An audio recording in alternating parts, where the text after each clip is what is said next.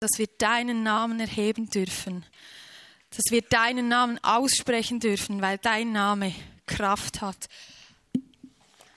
Dein Name ist das, um, um das es immer wieder geht. Jesus, du hast für uns alles getan. Du hast uns alles gegeben. Und dafür sind wir unendlich dankbar. Danke, dass dein Name so große Kraft hat. Die Kraft, den Tod zu besiegen. Ja, dein Name soll erhoben sein, heute und in Ewigkeit. Amen. Guten Morgen, ich freue mich sehr, heute ein wenig weiterzufahren und ich möchte gleich starten mit ein paar Schlagzeilen. Nahostkonflikt. Militante Palästinenser haben in einer Überraschungsattacke zahlreiche Raketen auf Israel abgefeuert. 7. Oktober. Russisch-ukrainischer Krieg. Ukrainischer Luftangriff trifft das Hauptquartier der russischen Schwarzmeerflotte. 23. September. Sudankrieg. Sudans Bevölkerung in Geiselhaft zweier Generäle. 11. Mai. Unglaubliche Schlagzeilen findet man momentan ähm, in den Medien, im Radio. Ähm, überall kann man das lesen, in den Zeitungen. Es geht um, immer wieder um dieses eine Wort, Krieg, Kriegszustand. Und man könnte meinen, dass es in unserer Welt immer mehr und mehr um Kriegszustände geht. Es beschäftigt uns als Gesellschaft, es beschäftigt uns als Individuen, weil Krieg uns bedrohlich nahegekommen ist und weil es bedrohlich viel Raum einnimmt. Alles andere als ein angenehmer Zustand und alles andere als ein schöner Start für eine Predigt. Aber im heutigen Predigtext geht es unter anderem um Krieg, um einen Kriegszustand zwischen den Menschen und Gott. Gleich mehr dazu. Simon hat es schon angetönt, es ist einige Zeit vergangen ähm, seit der letzten Predigt über den Römerbrief. Drei Wochen und vor drei Wochen hat Etty über das Thema Gerechtigkeit durch Glauben oder Ausglauben gesprochen. Und heute möchten wir in einen neuen Abschnitt eintauchen. Während es so in Römer 1 bis 4 darum ging, zu verstehen, dass der Mensch sündig ist, dass er Rettung braucht, dass er gerecht gesprochen werden muss und jetzt gerecht gesprochen ist, geht es nun nicht mehr um diese Gerechtigkeit, sondern um das Leben. Genauer genommen um, das, um die Auswirkungen, was diese Gerechtigkeit in unser Leben hat. Und Etty hat in seiner Predigt auch bereits angetönt, dass das ewige Leben bereits heute anfängt. Ich hoffe, ihr habt mit anderen darüber gesprochen, was es, das ewige Leben in deinem Heute bewirkt oder wie das aussieht. Und jetzt möchten wir eben in Kapitel 5, 1 bis 11 darin eintauchen, was Paulus für Anmerkungen, Auswirkungen anmerkt. Er hat nämlich dazu drei Punkte oder drei Punkte, die mir aufgefallen sind, ähm, im Römer 5, 1 bis 11 ähm, aufgeschrieben. Wer will, darf spätestens jetzt seine Bibel hervornehmen oder öffnen oder anschalten. Und ich möchte gleich in den ersten Vers einsteigen. Im Römer 5.1. Dort steht, da wir nun aus Glauben gerechtfertigt sind, also das ist wie ähm, das, was Paulus darauf aufbaut, so haben wir Frieden mit Gott durch unseren Herrn Jesus Christus. Also wir haben Frieden mit Gott. Das ist die erste Auswirkung, wichtige Auswirkung von dieser Rechtfertigung. Und zuerst einmal ist es wichtig zu sagen, dass mit diesem Frieden nicht dieser ähm, Friede gemeint ist, in, in, wenn wir in Druck- oder Stresssituationen ein friedliches Gefühl haben, sondern es ist hier eben der Gegensatz von Streit oder Krieg gemeint. Zwischen Gott und den Menschen gab es also nicht nur diesen klaffenden Riss, der nicht überwindbar ist, wie es oft dargestellt wird. Nein, der Mensch war mit Gott im Krieg, in einem Kriegszustand. Und wenn zwei Länder zusammen Krieg führen, ist das nicht nur ein Riss in den diplomatischen Beziehungen, das ist es auch. Nein, es geht immer sehr schnell um ähm, Schmerz, um Gewalt, um Tod. Und genauso war es auch in diesem Kriegszustand von den Menschen mit Gott. Es ging um Tod. Denn alle Menschen haben den Tod verdient. Etwas später im Römer, in Römer 6,23, lesen wir nämlich, denn der Lohn der Sünde ist der Tod. Gott hat ein Problem damit, wenn wir ihm nicht gehorchen. Gott hat ein Problem damit, wenn wir sündigen, wenn wir seine Gebote übertreten, seine Gesetze übertreten. Damit erheben wir uns nämlich selbst zum Herrn über unsere Welt, über uns selber. Und das heißt nicht nur, dass ich irgendetwas mache, das ähm, wo ich eindeutig das Gesetz Gottes übertrete, sondern es ist sogar in Jakobus 4, 17 lesen wir, wenn wir Gutes tun könnten und wüssten, dass wir es tun könnten und es nicht tun, dann ist es Sünde. Und dadurch geraten wir alle in Konflikt, Streit oder Krieg mit diesem Gott. Und damit liegt dann auch rechtmäßig Gottes Zorn auf mir. Und Zorn ist hier nicht gemeint als Gemütsu, äh, nicht gemeint als Gefühlsausbruch oder äh, so mit Rachegelüsten, sondern es ist gemeint als Gemütszustand. Und es ist nicht der gleiche Zorn, der bei Menschen eben diese Rachegelüste oder diese Gefühlsexplosionen hervorruft. Es ist ein Zorn, weil ich mich schuldig gemacht habe und das Gesetz Gottes übertreten habe. Und darum kann ich nicht einfach zu Gott gehen und von mir aus Frieden schließen, weil ich ja schuldig bin. Ich kann auch nicht, wenn ich eine gesetzeswidrige Tat begangen habe zum, und vor Gericht stehe, zum Richter gehen. Hallo, Herr Richter, ich möchte jetzt mit Ihnen Frieden schließen. Können wir meine Schuld vergessen? Hier ist meine Hand. Das geht nicht, weil ich bin schuldig. Also Schuld verdient Bestrafung.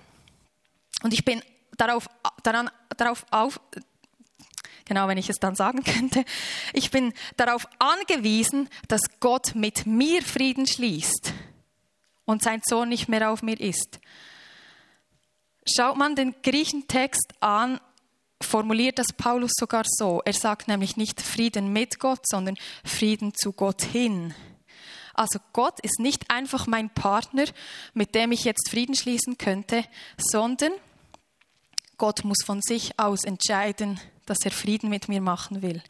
Und das hat er ja glücklicherweise auch getan, indem er Jesus, seinen Sohn, auf diese Erde geschickt hat. Jesus für uns am Kreuz gestorben ist, alle Schuld getragen hat von uns und diesen Sohn Gottes gespürt hat und wieder auferstanden ist, hat Jesus diesen Weg frei gemacht. Er hat Frieden mit Gott erwirkt für uns. Es ist also eine Frucht dieser Gerechtigkeit durch Glauben, dass wir nicht mehr im Kriegszustand sind mit Gott, sondern dass wir Frieden haben.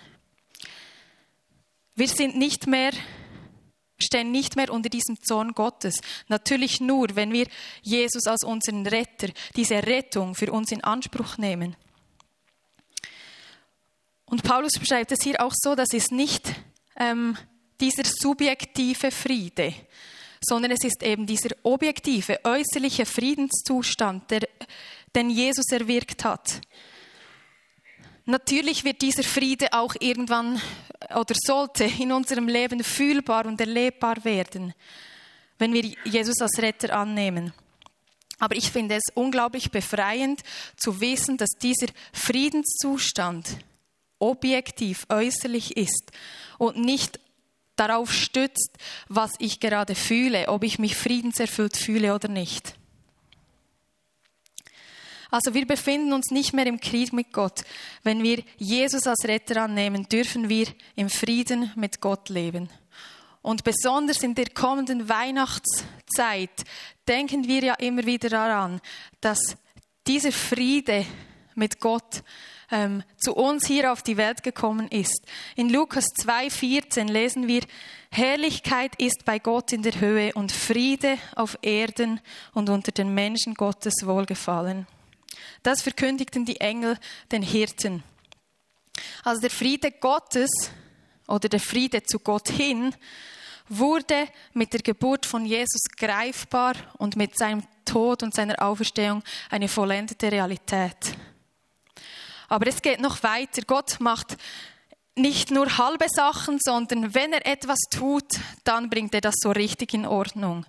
Und das finde ich wunderbar. Die Menschen ist, oder für uns Menschen ist das ja nicht so, dass wir ähm, einfach neben Gott ähm, friedlich koexistieren, friedlich nebeneinander leben, ohne uns etwas Böses anzutun, sondern Gott holt immer nicht nur das Minimum raus oder schafft nicht nur das Minimum, sondern er geht sogar über das Maximum hinaus.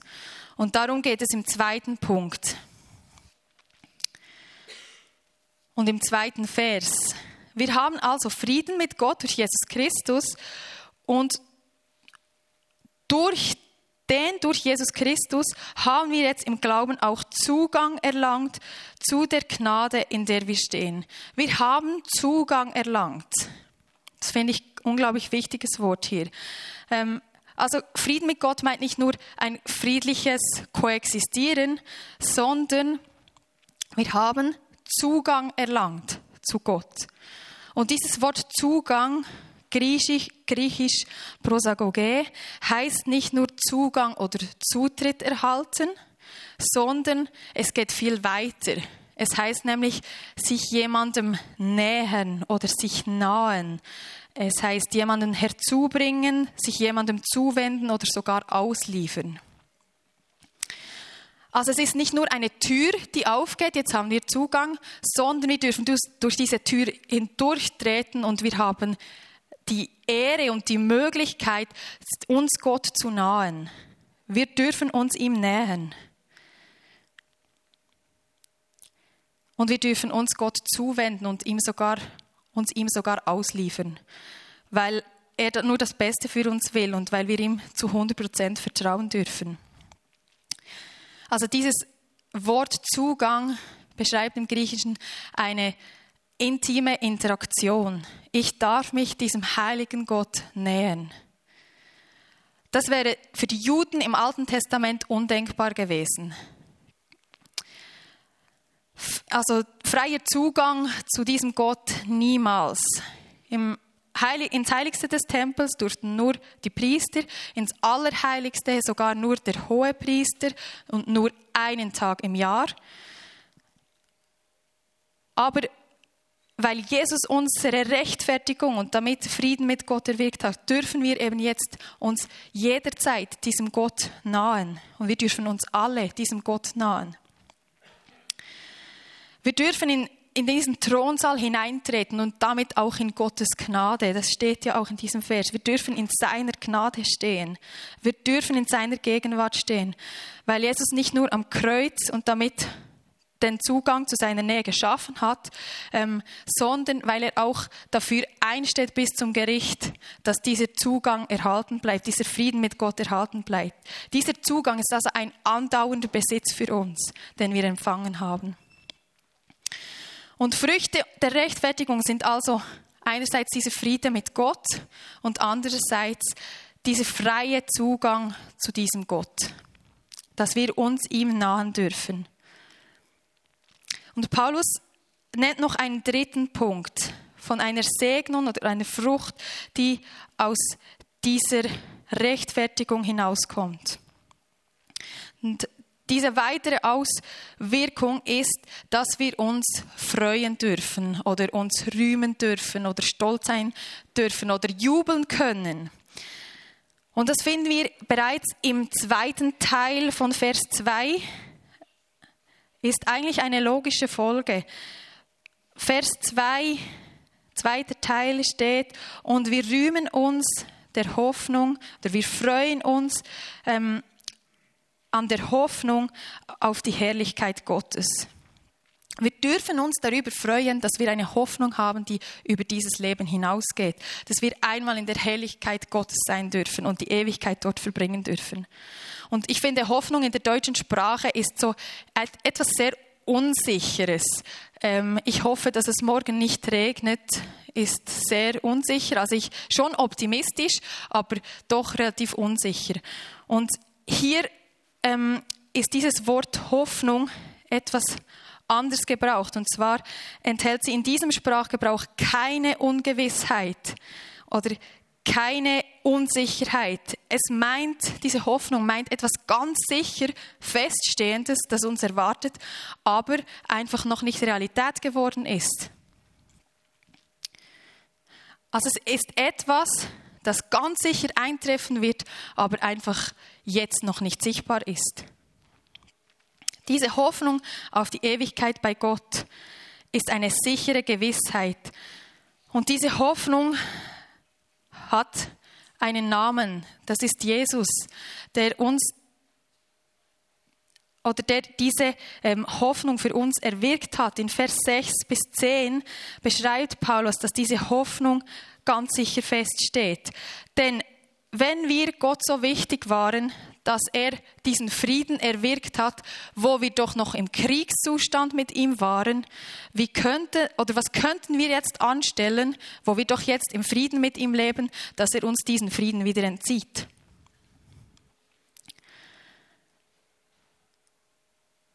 Und ich habe schon einmal gesagt, Jesus steht persönlich für diesen Friedenszustand, für diese Hoffnung ein bis zum Gericht. Diese Hoffnung auf die Ewigkeit im Himmel ist also eine feste Gewissheit, dass dieser Friede mit Gott Realität ist und für immer Bestand hat. Diese Gewissheit haben wir eben, so wie es Paulus formuliert, objektiv äußerlich, weil sie logisch schlüssig ist, aber andererseits auch subjektiv innerlich, durch den Heiligen Geist, der ausgegossen ist in unsere Herzen. Vers 5. Der Heilige Geist lebt in uns, damit wir Gottes Liebe erfahren und dadurch der Wahrheit der Rechtfertigung, der Wahrheit, dass Gott Frieden mit uns gemacht hat, immer bewusster und gewisser werden.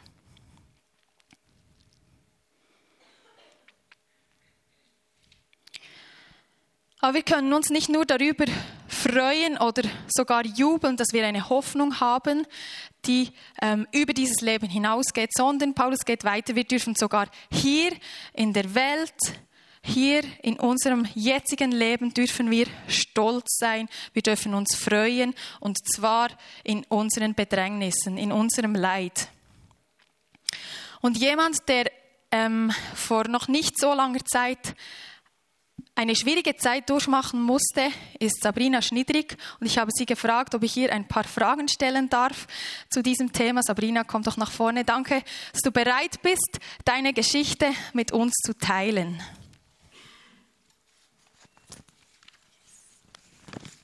Schön bist du da. Genau. Ähm, ja, erzähl uns doch, welche Not, welches Leid, welche schwierige Situation hast du in letzter Zeit durchgemacht und wie hast du die Zeit in dieser Not erlebt? Ich darf Berndeutsch gehen. Ah ja, stimmt. Genau. das fällt mir ein bisschen leichter, genau.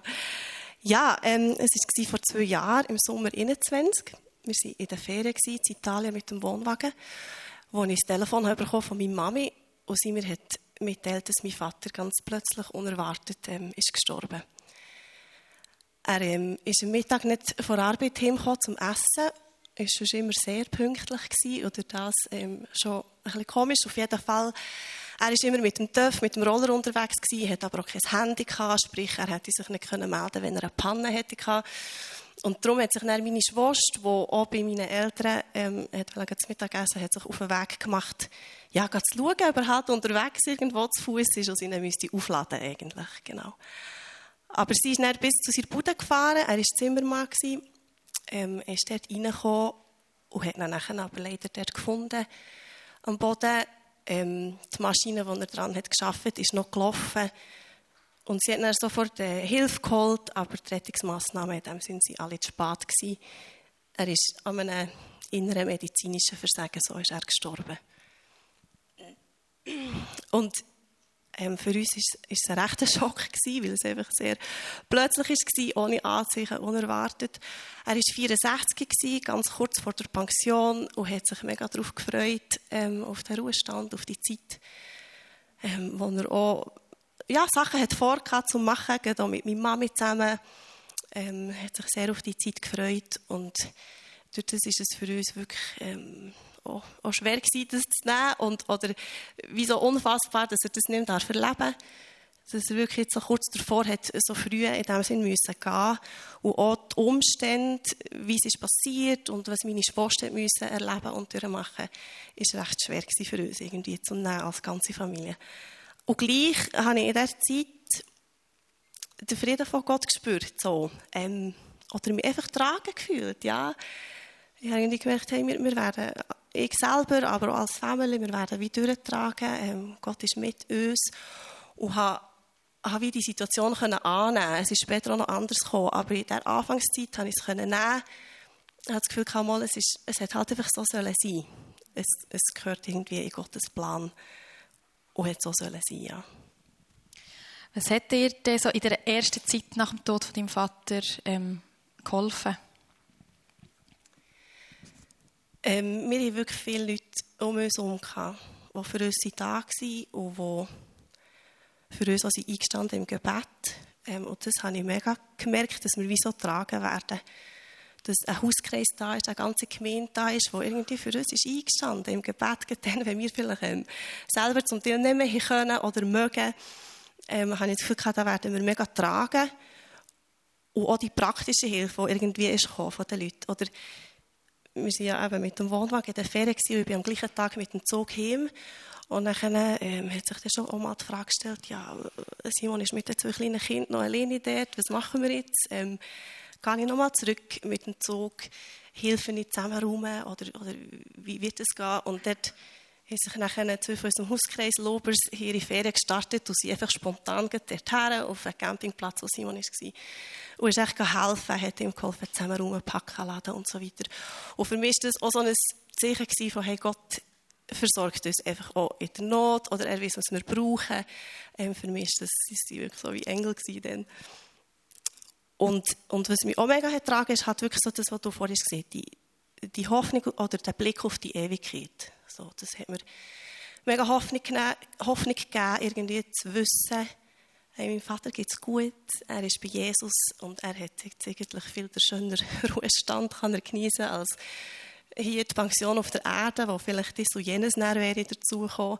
Und so das Wissen, es geht ihm so gut und er wird auch gar nicht zurück und ich werde ihn irgendwann wieder sehen.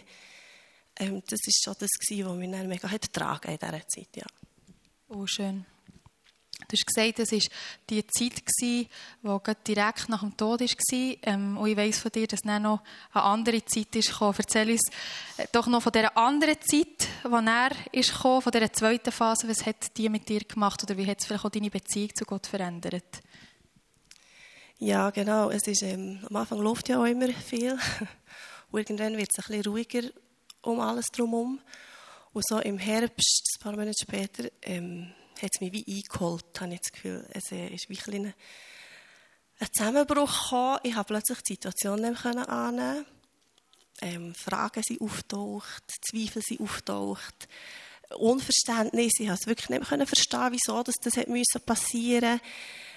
Und habe wie auch ja, Gottes, Gottes gute Pläne, glaube ich, hinterfragt. Oder das einfach nicht mehr können, können glauben und können annehmen. Also, ich denke, das ist doch nicht logisch irgendwie und, und habe Mühe. Ich habe wirklich sehr Mühe gehabt irgendwann.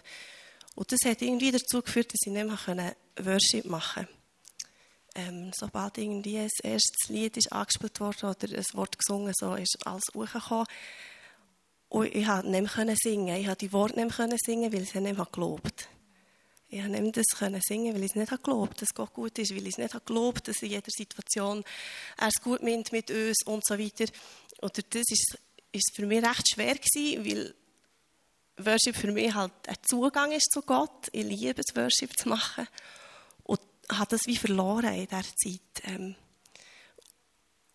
und gleich in dieser Zeit hat Gott immer wieder zu mir geredet, auf verschiedene Art und Weise.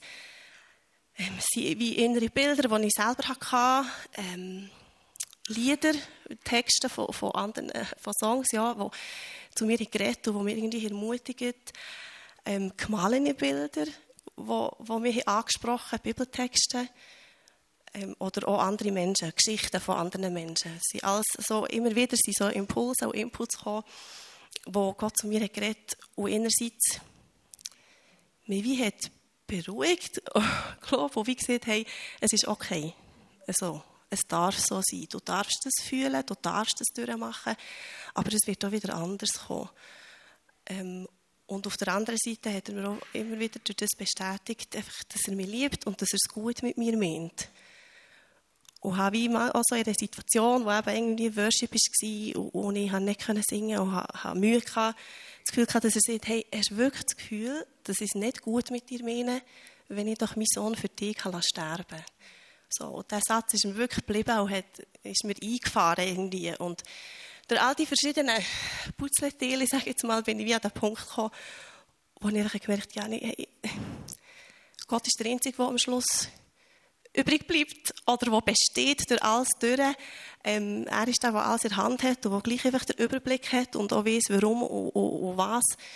Ähm, ich werde es nie verstehen, aber ich will einfach ihm vertrauen. Ich will mich irgendwie an ihn hängen und in jeder Situation ihm vertrauen, weil einfach er der ist, der besteht. Und, und bin wirklich so zu dem Punkt gekommen, wieder können zu sagen, hey, ich glaube, Gott ist gut. Ähm, nicht die Situation und nicht die Umstände, sondern er ist gut. Und das hat mich wirklich gefestigt im Glauben auch wieder in eine neue, tiefere Dimension gebracht vom Worship. So. Dass ich die Lieder auch wieder anders oder heute wie anders kann singen. Und mit einem anderen Verständnis und mit einem anderen Glauben die Worte singen irgendwie. Genau. Hey, mega stark. Danke vielmals. Hast du deine Geschichte erzählt? Hast du noch etwas, was du noch sagen willst, was du noch teilen willst? Gut. Hey, danke viel, viel mal, Sabrina. Bist du so mutig gewesen? Ähm, ich weiss, das ist nicht dein Liebste, vor Leuten zu reden. Aber äh, ich glaube, deine Geschichte ist wirklich so stark ähm, und es ermutigt uns alle, ähm, dass Gott wirklich auch im, im Leid da ist und uns begegnet. Merci vielmals.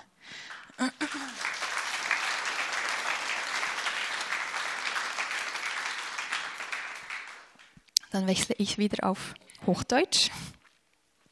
Ja, Sabrina hat uns eindrücklich davon erzählt, wie sie ihre schwierige Situation erlebt hat. Und Paulus schreibt in Römer 5, 3 und 4, dass wir uns freuen dürfen, wenn wir im Leben schwierige Situationen, wenn wir Leid durchmachen. Und natürlich meint Paulus hier ähm, auch die Bedrängnis der Verfolgung, unter der die Christen der damaligen Zeit sehr litten. Aber es geht nicht nur um diese Bedrängnis der Verfolgung, sondern um jedes Leid eines Christen. Und wichtig dabei finde ich, wie es Sabine auch schon gesagt hat, ähm, Paulus schreibt hier nicht, wir sollen uns freien, freuen am Leid. Er schreibt eindeutig, wir sollen uns freuen im Leid, in der Bedrängnis. Also Leid ist nie schön. Leid ist immer schwer, schmerzhaft, ähm, macht etwas mit uns. Es ist traurig. Aber darum hat Paulus geschrieben, wir dürfen uns freuen im Leid, in der Bedrängnis. Während wir leiden, haben wir einen Grund, uns zu freuen so viel schwieriger gemacht als gesagt. Aber Paulus fügt hier auch gleich an, warum wir uns freuen dürfen. Weil Leid, Bedrängnis die Kraft hat, eine Kettenreaktion in uns in Gang zu bringen, die etwas unglaublich Wichtiges und Schönes mit uns macht. In Vers 3 und 4 lesen wir, aber nicht nur das, sondern wir rühmen uns auch in, in, den Bedrängnissen, weil wir wissen, dass die Bedrängnis standhaftes Ausharren bewirkt, das standhafte Ausharren aber Bewährung, die Bewährung aber Hoffnung. Also unser Leid führt dazu, dass wir ausharren und standhaft werden. Dass wir ausdauernd sind, Geduld haben, trotz den Zweifeln, trotz den Fragen, trotz ähm, all dem, was in, in, die, in solchen Zeiten uns überflutet. Unseren ähm, vielleicht auch ähm, Fragen, die wir wirklich an Gott haben und nicht verstehen, wie, wie, warum er so handelt, warum das passiert. Ähm, in diesen Zeiten dürfen wir oder kommen wir zu einem Ausharren. Und das Ausharren bringt uns zur Bewährung, nämlich dass unser Glaube sich als echt, als wahr, als rein erweist, dass Gott, ähm, unser Vater im Himmel, vertrauenswürdig ist. Und wenn sich Gott als vertrauenswürdig, unser Glaube als echt und wahr erweist, dann können wir mit größerer Gewissheit sagen, dass auch dieser Friede mit Gott Realität ist und unsere Hoffnung auf den Himmel echt und wahr ist. Also wir sind uns dem Heil, dem Heilsplan Gottes, unserem persönlichen Heil gewisser und bewusster. Es macht etwas mit unserer Heilsgewissheit. Darum dürfen wir uns im Leid freuen, weil wir wissen, dass es schlussendlich dazu führt, dass unsere Hoffnung größer, stärker, fester wird. Unsere Hoffnung, dass wir unsere Ewigkeit im Himmel verbringen werden. Unsere ähm, Gewissheit, dass Gottes Frieden real ist, weil das ähm, wie realer wird für uns. Und schließlich schreibt Paulus in Vers 11, dass wir nicht nur Freude haben dürfen am zukünftigen Himmel und Freude in den Bedrängnissen, sondern dass wir auch Freude haben dürfen an Gott selbst. In Vers 11 heißt es aber nicht nur das, sondern wir rühmen uns auch Gottes durch unseren Herrn Jesus Christus, durch den wir jetzt die Versöhnung empfangen haben. Also wir dürfen uns an Gott selbst freuen, weil er uns durch Christus die Versöhnung, den Frieden mit ihm gebracht hat. Seine Liebe ist bedingungslos. Denn nicht einmal schuldige Menschen weist er zurück. Im Gegenteil, Gottes Liebe in Person. Und mit der Errettung durch seinen Sohn Jesus Christus hat er uns einfach alles gegeben alles geschenkt. Und darum haben wir allen Grund, ihn zu ehren, uns an ihm zu freuen, ihn zu rühmen, seinen Namen zu preisen und seinen Namen über jeden anderen Namen zu erheben. Auch wenn wir Gott und sein Handeln ähm, in schwierigen Zeiten nicht verstehen oder nicht einordnen können.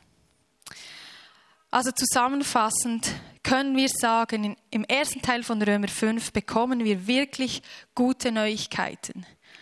Die Rechtfertigung durch den Glauben bringt Früchte, bringt Auswirkungen, Segnungen zum Vorschein. Einerseits sind das, der Kriegszustand mit Gott ist ein und für alle Mal beendet. Wir haben Frieden mit Gott, Frieden zu Gott hin. Und wir denken in der Weihnachtszeit daran, dass dieser Friede durch die Geburt von Jesus greifbar geworden ist und durch seinen Tod und seine Auferstehung richtig zur Realität geworden ist.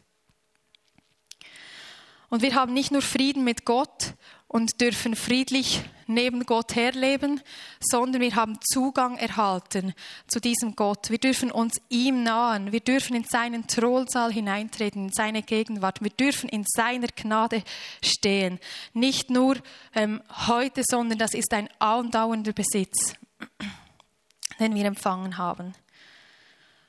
Und schließlich darf Freude und soll Freude unser Leben prägen als Christen. Wir dürfen uns freuen, weil wir die Gewissheit haben, die Sicherheit, dass wir einmal in Gottes Herrlichkeit eingehen dürfen, dass wir unsere Ewigkeit im Himmel erleben dürfen. Weil das feststeht, es ist noch nicht die Realität, aber es steht fest. Wir dürfen uns aber auch schon hier auf der Erde freuen, in unseren Schwierigkeiten, in unserem Leid, in unseren Bedrängnissen, weil Leid eine Kettenreaktion in Gang bringt, die schlussendlich dazu führt, dass wir der Hoffnung auf den Himmel immer gewisser werden. Und wir dürfen uns an Gott selbst freuen, weil er uns mit seinem Sohn Jesus Christus einfach alles geschenkt hat. Und je mehr ich mich mit diesen Versen beschäftigte, hat mich immer mehr eine große Dankbarkeit erfasst.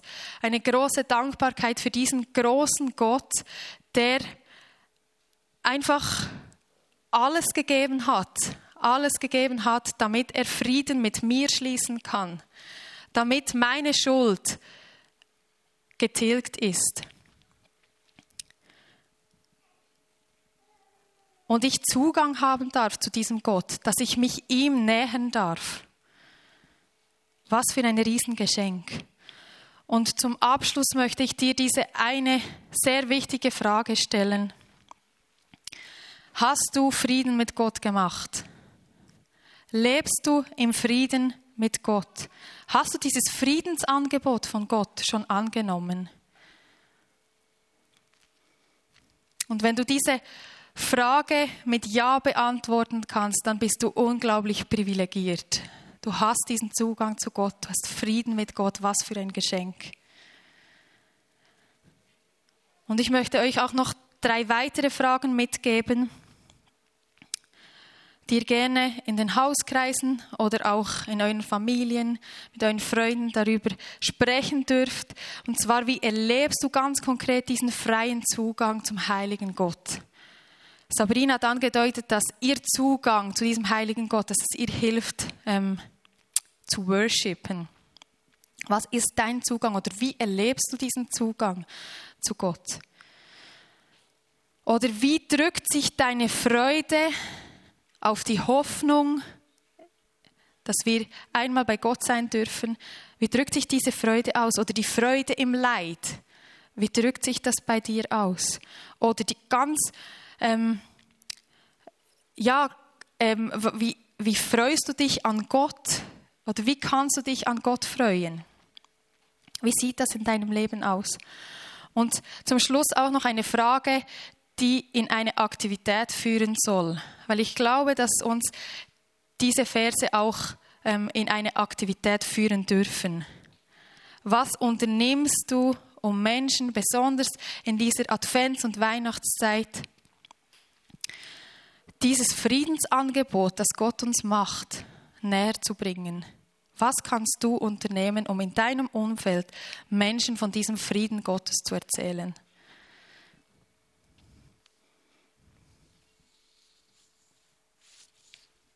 Amen.